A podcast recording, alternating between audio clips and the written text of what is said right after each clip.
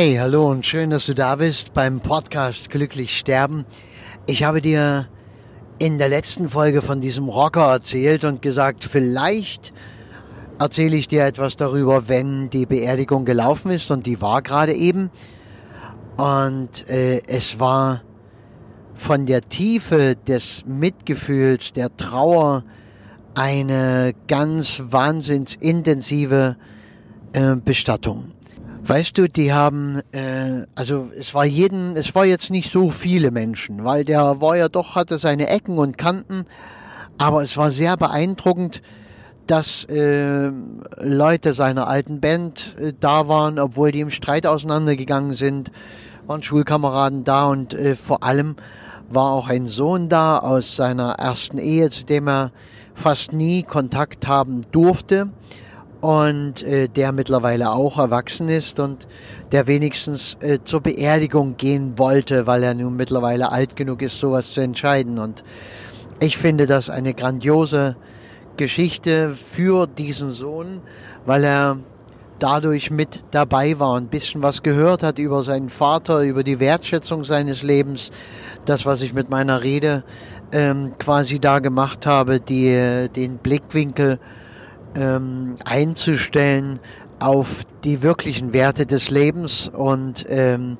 nicht bei diesen oberflächlichen Betrachtungen zu bleiben, die wir gesellschaftlich so gerne anwenden, wo ein Mensch versagt hat, wenn er keine Weltreisen gemacht hat, wenn er beruflich keinen Erfolg hatte, wenn auch äh, seine große Leidenschaft auf der Bühne zu stehen nicht zu wirklichem Erfolg geführt hat, dann sind wir doch schnell mal geneigt zu sagen, ah, komplett versagt. Aber ich habe dir darüber schon in der letzten Folge einiges erzählt und genauso habe ich das gemacht. Und ja, äh, am Grab haben, hat sich jeder eindringlich von ihm verabschiedet. Das ist ja so dieser wichtige persönliche Moment im Ritual des Abschiednehmens.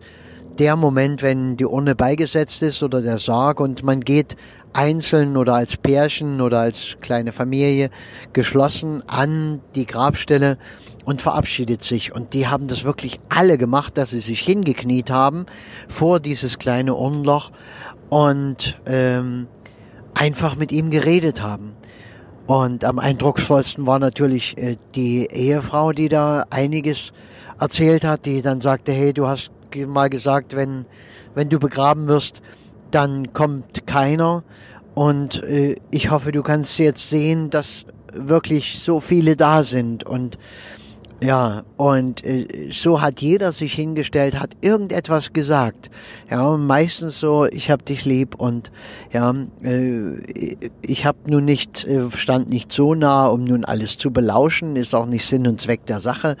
Ja, ist ja doch eine persönliche Geschichte, aber auch dieser dieser Sohn, zu dem er keinen Kontakt hat, hat einiges erzählt. Ich glaube, hat es sowas gesagt äh, von von wegen, ich habe dich ja noch nie singen hören und wusste gar nicht, wie toll du Musik machen konntest.